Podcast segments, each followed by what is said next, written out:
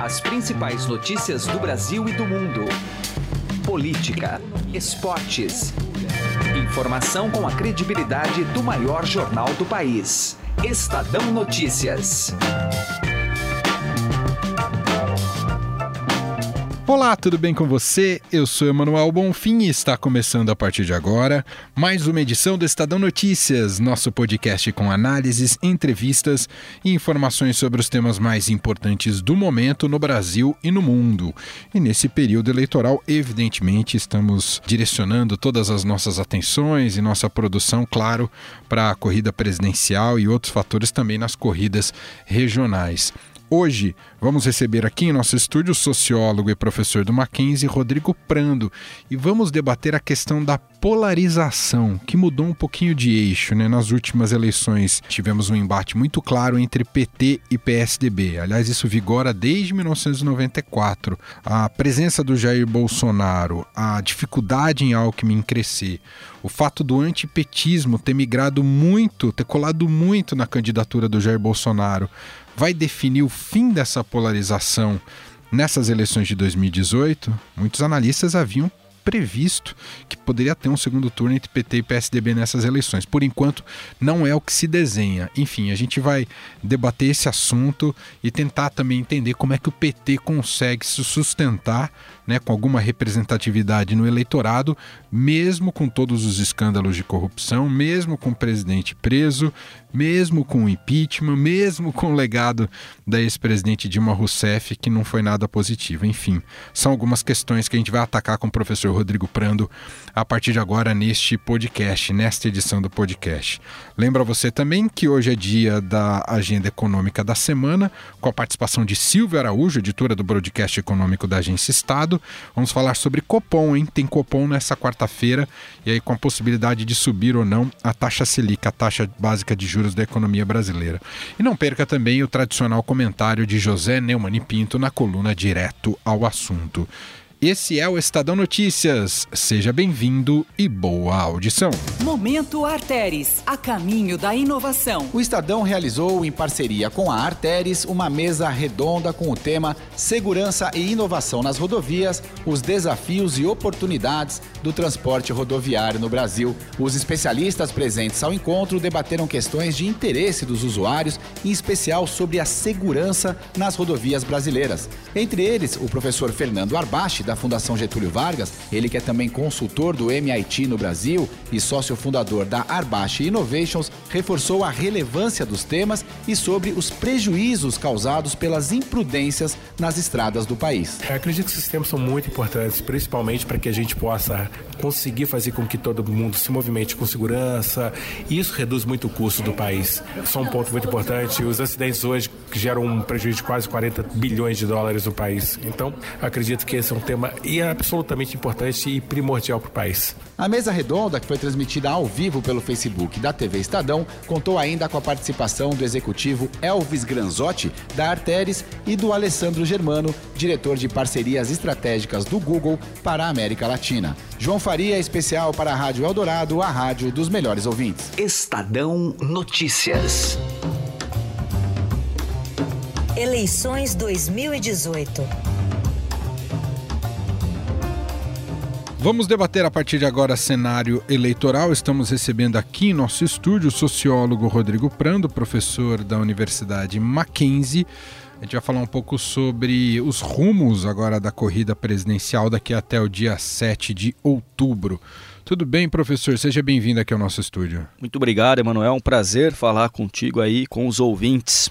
Professor, uh, queria pegar carona na manchete deste domingo do Estadão traz um recorte da pesquisa Ibope Estadão, uma pergunta muito específica para entender o antipetismo e o quanto ele mobiliza o eleitorado. E segundo esse recorte, 30% dos eleitores, quando essa pesquisa foi feita, se declara antipetista, e desses 30%, mais de 50% declaram que vão voltar no candidato do PSL, Jair Bolsonaro. Então, minha provocação inicial é a seguinte: uh, as eleições de 2018 vão marcar o fim da polarização PT e PSDB que dominou o cenário eleitoral nos últimos anos no Brasil? Olha, é, é algo que parece que sim, por conta do, do caminho que se está é, mostrando a eleição. Eu é, havia dito, inclusive há mais de um ano, né, já com a perspectiva da, da prisão do ex-presidente Lula, Emanuel, que a ausência do Lula desidrataria o discurso de Jair Bolsonaro, mas não eliminaria da corrida porque ele agregava em torno dele valores, ideias que são muito caros e que estão na alma de certa parcela dos brasileiros.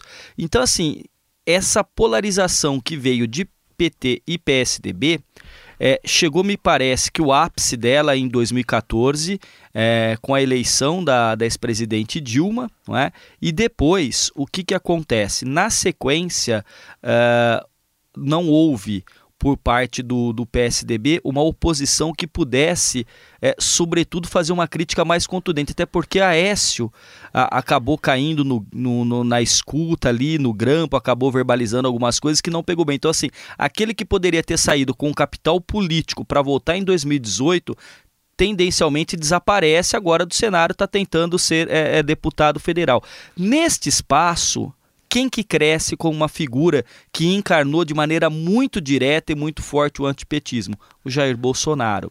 E por que que ele tem esse crescimento e hoje ele é o elemento que pode sim pôr fim à polarização. Porque convenhamos, se você for olhar as críticas é, do PSDB em relação ao PT, muitas das críticas são críticas que no limite é, atuam dentro uh, de uma perspectiva política, condenando né, aquilo que o Partido dos Trabalhadores fez, mas respeitando uh, as regras gerais da democracia.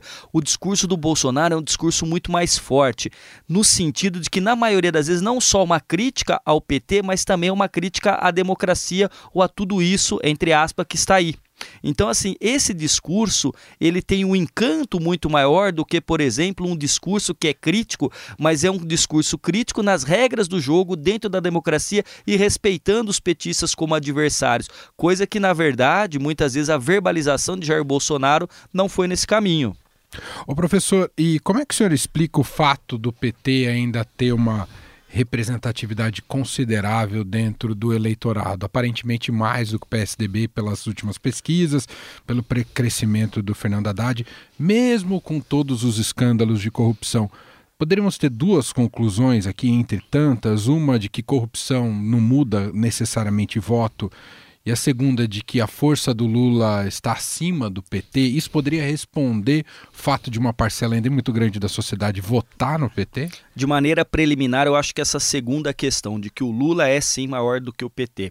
É, quando eu disse há pouco que Bolsonaro tenderia a desidratar, mas não desaparecer, eu imaginei que com a condenação e a prisão do ex-presidente Lula, o PT pudesse fazer uma autocrítica e se renovar. Inclusive, eu pensava que a renovação viria até mesmo pelo Fernando Haddad. Mas o que acontece é o PT insistiu é numa condução política de manter o presidente Lula em evidência, mesmo preso, enfrentando as instituições e, ou seja, esta manutenção da presença de Lula que não era real, mas foi, foi virtual desde a sua prisão, continuou dando força ao Bolsonaro, mas mostrou que sim, presidente Lula é uma figura muito maior, não à toa, que saiu dali o conceito já cunhado, já conhecido na ciência política, na sociologia do lulismo. Então, assim, veja, o Lula concorre direta ou indiretamente desde 1989. Ele perdeu para o Collor no segundo turno, perdeu para o Fernando Henrique no primeiro turno, tornou a perder para o Fernando Henrique no primeiro turno, ganhou no segundo turno do Serra e do Alckmin e fez Dilma sua sucessora por duas vezes. E ainda hoje preso conseguiu há poucos meses articular de dentro da cadeia, isolando, por exemplo, Ciro Gomes, está dando força ao Haddad ter uma condição de transferir uma parte uh, dos votos, não todo, porque Lula é Lula, Haddad é Haddad, tem aí uma questão que é sociológica lá para o Weber, que carisma é intransferível, então o Lula reúne uma presença constante desde 1989, tem carisma, tem inteligência política e tem uma capacidade de comunicação muito acima da média da maioria dos políticos brasileiros. Então, este fenômeno ainda hoje faz sentido, mas claro, na ausência do Lula da urna agora e nada faça-nos crer que ele voltará para daqui a quatro anos, vai aos poucos diminuindo essa força e vai colocando o PT é, num patamar de igualdade do Lula até o momento que o Lula cai e o PT vai ser um partido como outros, que no fundo tem que fazer uma autocrítica e tem que também se renovar O impeachment acabou dando uma narrativa para o PT no momento que, de fato, o partido foi colocado no corner e sofreu bastante nas eleições municipais de 2016, mas o PT soube criar, independentemente se é uma narrativa correta, né, a questão do golpe, mas acabou dando uma narrativa PT, o impeachment.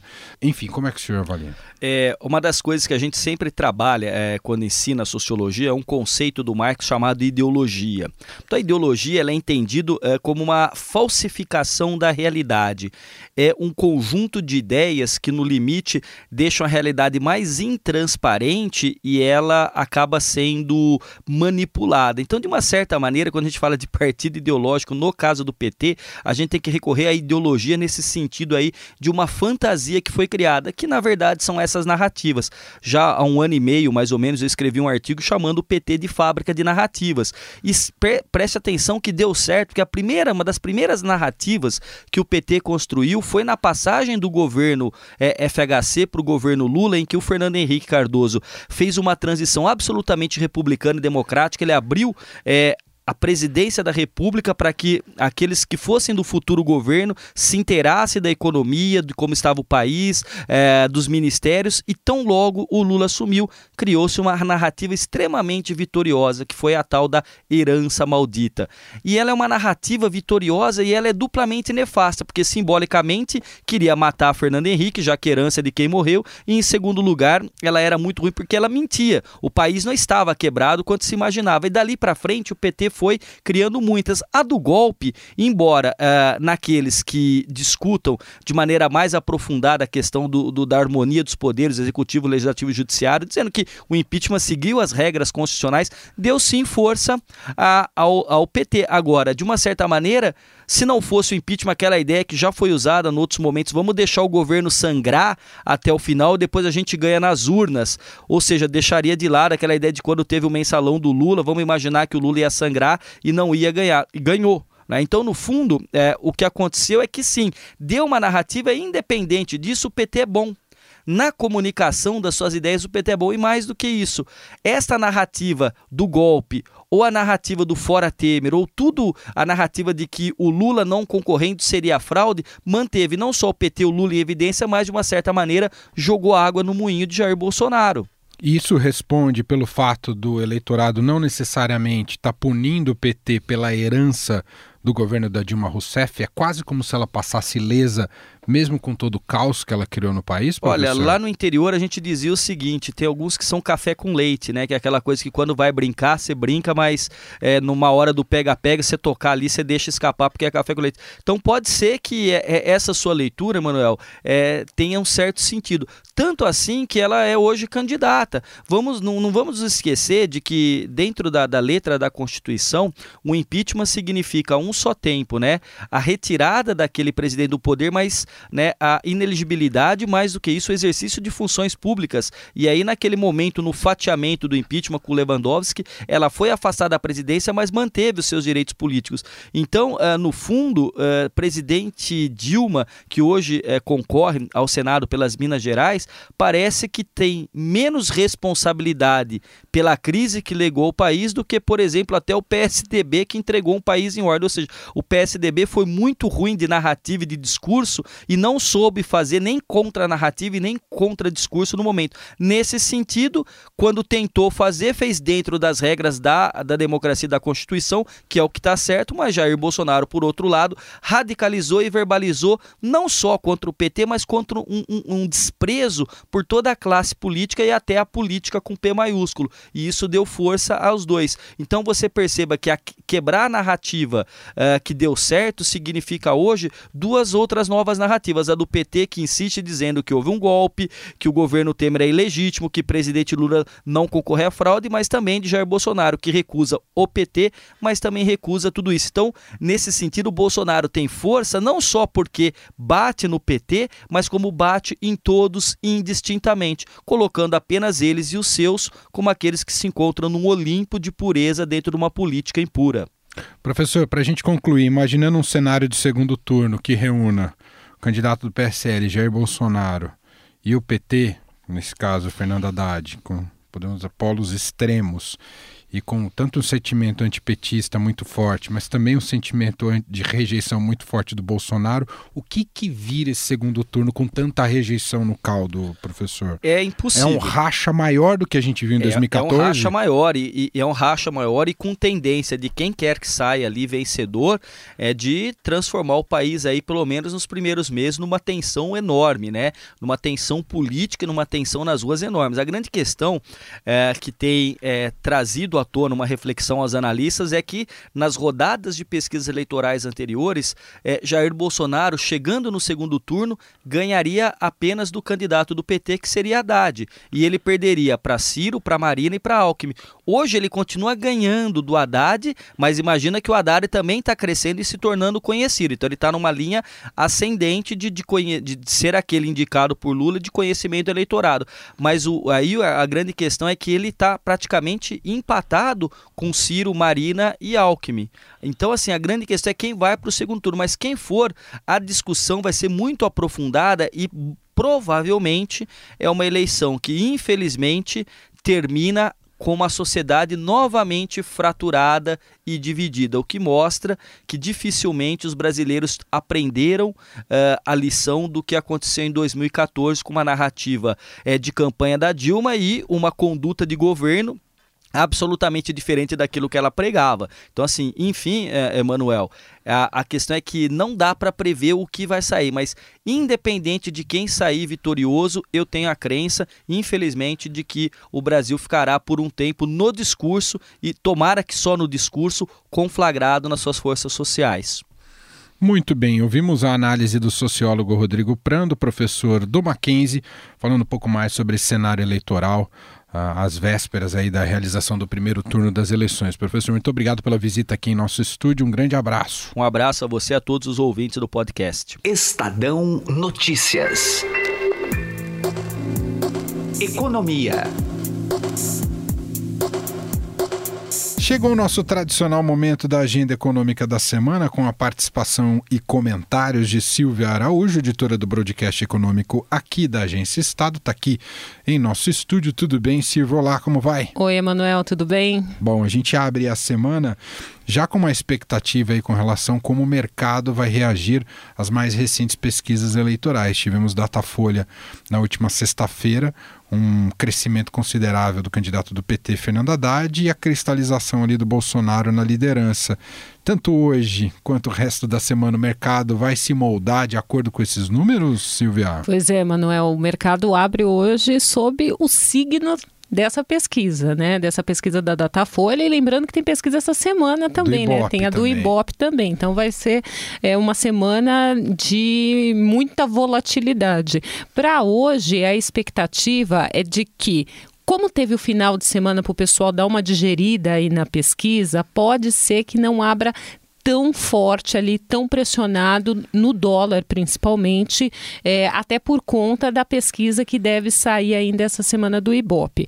Mas, uh, pelo que nós vimos na semana passada, é, essa pesquisa do Datafolha que saiu na sexta-feira tem um potencial muito forte é, de depreciação do real nessa segunda-feira, principalmente ali na abertura nos primeiros negócios. É claro que tudo também vai depender do comportamento das moedas no mercado internacional. Mas a componente que está sendo mais forte aqui no mercado brasileiro, principalmente para precificação de dólar, é a, a componente eleitoral. Então a gente pode esperar para hoje uma pressão ali no dólar e também a gente pode esperar uma pressão ali é, na bolsa com o pessoal vendendo um pouco ali de, é, de ações, mas hoje tem um movimento técnico na bolsa chamado vencimento de opções. Então é a pessoa que comprou uma opção para comprar uma ação no dia de hoje.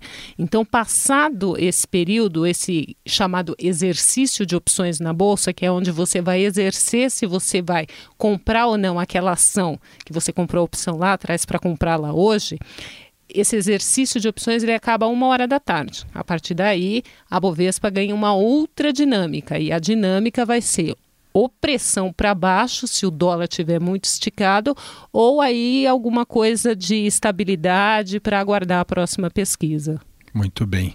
Além dessa, dessas oscilações importantes do mercado financeiro ao longo dessa semana, temos também um evento muito importante, último Copom antes das eleições, que será nesta quarta-feira, diante de todo esse cenário, Silvio Araújo, com cenário externo, incerteza eleitoral, os juros agora definitivamente vão sair do patamar de 6,5%. Qual a expectativa, Silvia? Olha, a expectativa majoritária é de que os juros se mantenham ali em 6,5%. Mas há uma pressão muito forte, viu, Emanuel, por parte das correntes que acreditam que o Copom já poderia é, começar a reagir, principalmente aos indicadores de preços no atacado que estão subindo muito. Por enquanto, aquela inflação que o Copom olha para calibrar a política monetária, para calibrar a taxa de juros, que é o IPCA, que é o índice é, de preços ao consumidor amplo, esse índice ele está comportado, não está tendo ali repasse de alta de dólar, desse dólar disparado que a gente viu a 4,20 na semana passada, uh, não está tendo muito repasse ali da, da energia que está subindo, é, dos combustíveis. Então, esse índice de preços, ele continua comportado e ele está ali é, olhando para a meta de 4,5%. E o Copom olhando para isso, ele pode manter, sim, ele fica confortável para manter é, a taxa de juros, a Selic, em 6,5% nesse ano. Mas quando a gente olha para uma coisa mais técnica, que é a curva dos juros no mercado futuro, que é onde o pessoal negocia taxas de juros para o futuro, essa chamada curva de juros, ela está apontando e está precificando ali algo em torno de 40% de chances do Copom subir a taxa em 0,25%. 0,25%. É. Então iria para 6,75. Mas seria uma surpresa se subisse, Silvia? Olha, seria uma surpresa, sim, pelo comportamento que o, o, Comitê de Política Monetária mostrou ao longo do ano nas outras reuniões. Então, tem gente que acha que há uma possibilidade de subida de juros agora, esses 40%, mas se isso não acontecer depois da eleição, está ali pelo menos encomendado uma alta de juros. Muito bem. Uh, para a gente concluir, até para entrar mais nesses dados de inflação, IPCA 15 vem na sexta-feira. Uh, já vem contaminado pelo. Não, ainda não vem contaminado, porque como a gente está com pouca demanda, não tem demanda, não tem renda, não tem demanda, né? Então, por isso que esses índices de preços ao consumidor eles se mostram com portados ali é, ao longo do tempo. Só teve um repique ali depois da greve dos caminhoneiros, mas eles já voltaram para patamares mais tranquilos. Por exemplo, esse IPCA 15 que está sendo esperado, ele deve ficar ali em torno de 0,20, 0,30. É um índice muito baixo ali para o mês de setembro. Mesmo com aumento de custos. Mesmo com aumento de custo, porque o aumento de custo ele fica represado nos indicadores de atacado, Entendi. como os, os IGPs. Na semana passada, na sexta-feira, saiu o IGP IP10. Para você ter uma ideia, Manuel, ele subiu no mês de setembro 1,2%. Então, isso significa que no acumulado dos últimos 12 meses, esse indicador já tem 10% de inflação. Então, é uma inflação que, em algum momento, quando tiver é, um pouco mais de demanda, essa inflação vai ser repassada para o consumidor. E é aí onde o pessoal que acha que o Copom poderia aumentar é, a taxa de juros nessa semana, na quarta-feira, agiria uh, com um remédio para não deixar é, os juros ao consumidor subir demais, né? Muito bem. Está aqui um pouco do panorama econômico da semana com a editora do broadcast, Silvia Araújo, sempre participa com a gente aqui em nosso programa. Muito obrigado, boa semana, Silvia. Para você também. Estadão Notícias. Direto ao assunto. Com José Neumann e Pinto.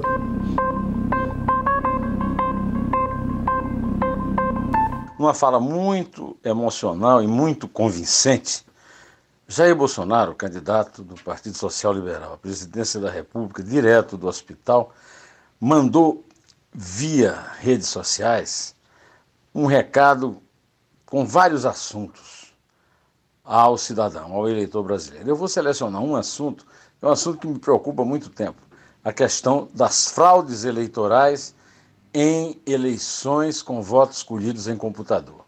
Eu sou um permanente denunciante de fraude nesse tipo de contagem de voto.